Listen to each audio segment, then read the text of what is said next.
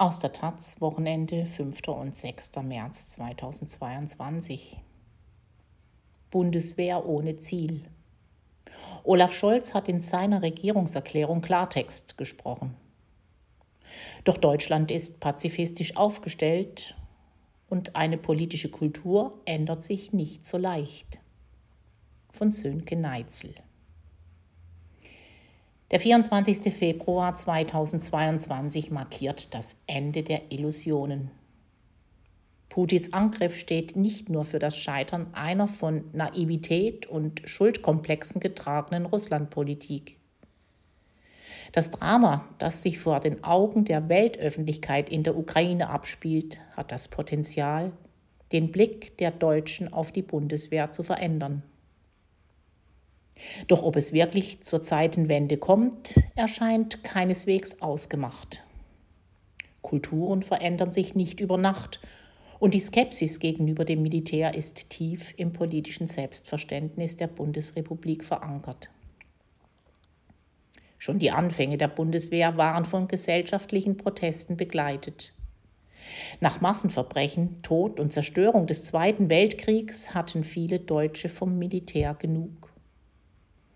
Der große Unterschied zur heutigen Zeit ist, dass sich die Regierungen der Bonner Republik allen gesellschaftlichen Protesten zum Trotz klar zur Bundeswehr und zu ihrem Auftrag bekannt hatten. Kein Kanzler und kein Verteidigungsminister zweifelte im Angesicht der zum Angriff aufmarschierten Warschauer Pakttruppen am Sinn der Streitkräfte. Erleichtert wurde diese politische Haltung dadurch, dass die Bundeswehr nur zur Abschreckung gedacht war. Einen Krieg auch zu führen war jenseits aller Vorstellungskraft. Jedem war klar, dass ein atomarer Schlagabtausch nur im globalen Untergang enden konnte. Wer Uniform trug, musste also nicht wirklich damit rechnen, je einen Schuss im Ernstfall abzufeuern. Man spielte den Krieg. Und das konnte auch die Gesellschaft mehrheitlich akzeptieren, auch wenn die jährlichen Herbstmanöver zuweilen nervten.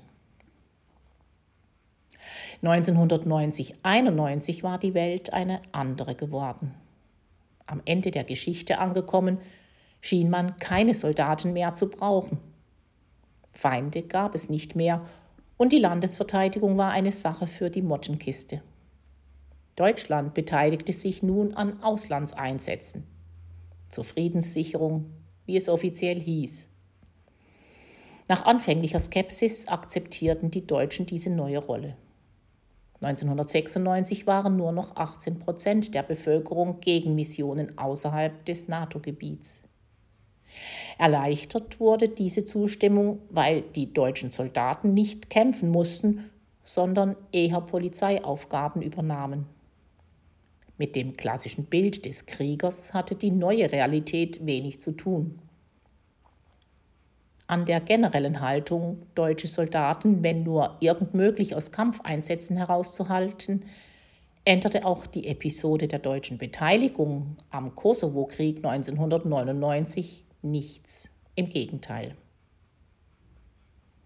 Deutsche Tornado-Kampfflugzeuge hatten sich zwar am Luftkrieg gegen Jugoslawien beteiligt, aber dies ließ sich nur gegen massive Widerstände innerhalb der rot-grünen Regierungskoalition durchsetzen. Die Bevölkerung war hier im Übrigen weiter. Nur ein knappes Drittel lehnten die NATO-Luftangriffe ab. Fortan schickte die Regierung die Bundeswehr mal hier und mal dorthin. Es ging dabei vor allem darum, mit dabei zu sein und dadurch außenpolitischen Einfluss zu mehren. Die konkrete Ausgestaltung der Missionen richtete sich dann nach innenpolitischen Notwendigkeiten. Also möglichst zivil auftreten und auf keinen Fall schießen. Der Soldat war ein Miles Protector, der rettet, schützt und hilft. Ein bewaffneter Social Worker. So ging es 2002 auch an den Hindukusch und das Konzept schien zunächst aufzugehen.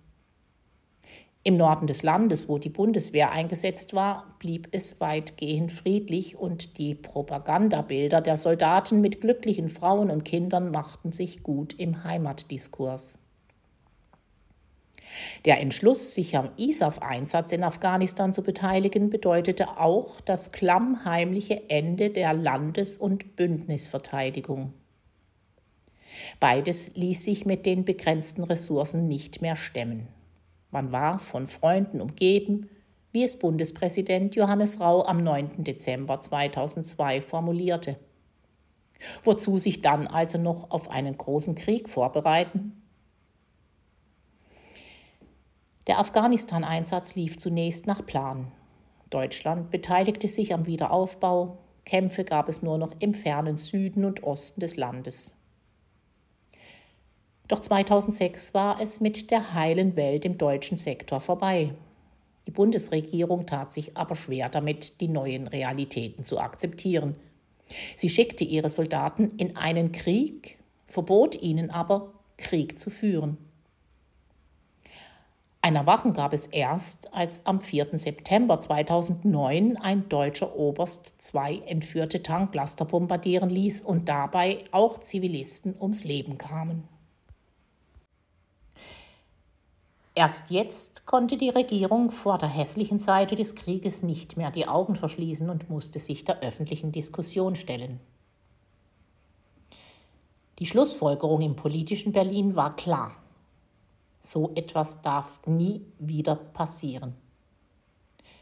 Man war in einen Krieg hineingeschlittert, den man nie führen wollte. Werden diejenigen, die damals politische Verantwortung trugen, gefragt, warum es nie eine ehrliche Diskussion über den ISAF-Einsatz gab, berufen sie sich stets auf die kritische Haltung der deutschen Bevölkerung, die mit Kampfeinsätzen partout nichts zu tun haben wollte. Darauf habe man Rücksicht nehmen müssen. Doch neuere Studien zeigen, dass eine relative Mehrheit der deutschen Bevölkerung selbst Kampfeinsätze nicht ausschloss. Sie wollte nur keinen Blankoscheck für solche Missionen erteilen und erwartete eine nachvollziehbare Begründung. Diese konnte aber weder die Regierung noch das Parlament je liefern. Und weiter, das freundliche Desinteresse an der Bundeswehr von dem Bundespräsident Horst Köhler 2005 sprach, hat die sozialwissenschaftliche Forschung längst widerlegt. Das eigentliche Problem einer realistischen Betrachtung von Streitkräften und ihren Aufgaben ist somit weniger die breite Gesellschaft, sondern in allererster Linie die Politik.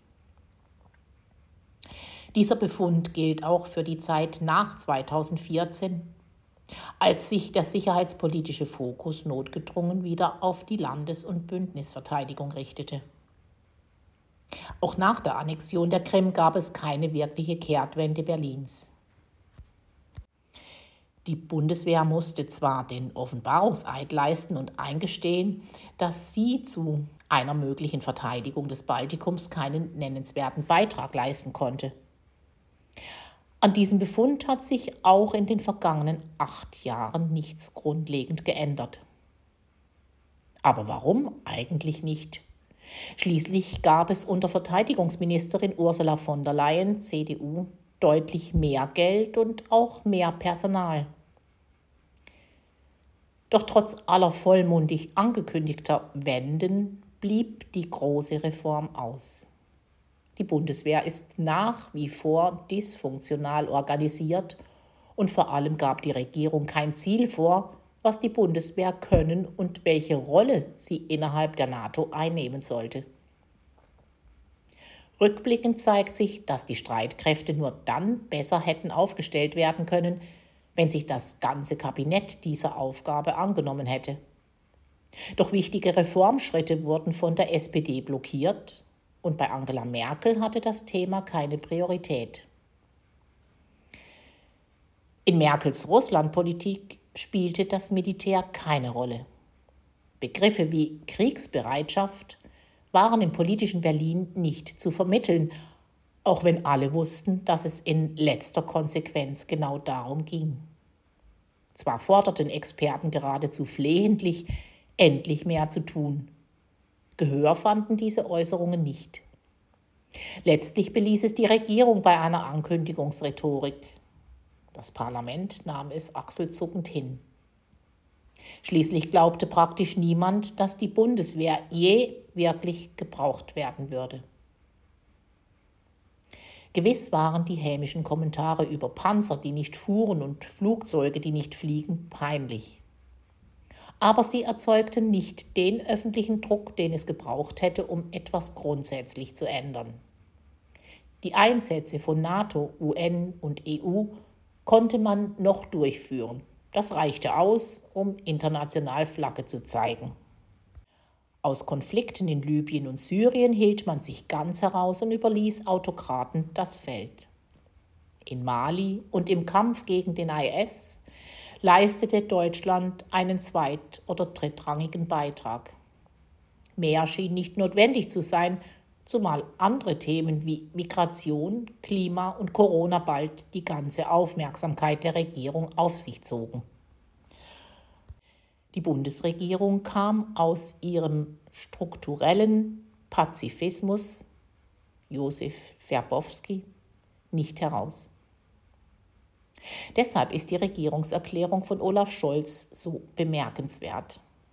Die Ankündigung, ein Sondervermögen von 100 Milliarden Euro und fortan mehr als 2 Prozent des Bruttoinlandprodukts für die Verteidigung bereitzustellen, ist erstaunlich.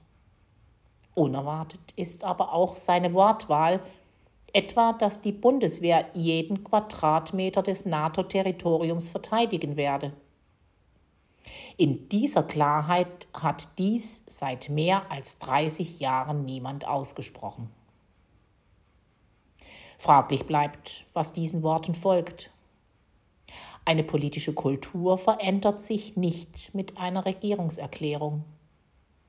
Man wird sehen, ob Scholz es ernst meint, die Bundeswehr kriegsbereit zu machen und so einen Beitrag zum Schutz der europäischen Werte und der Demokratie zu leisten. Zwei Drittel der Deutschen befürworten dies. Die Gesellschaft ist also erneut nicht das Problem.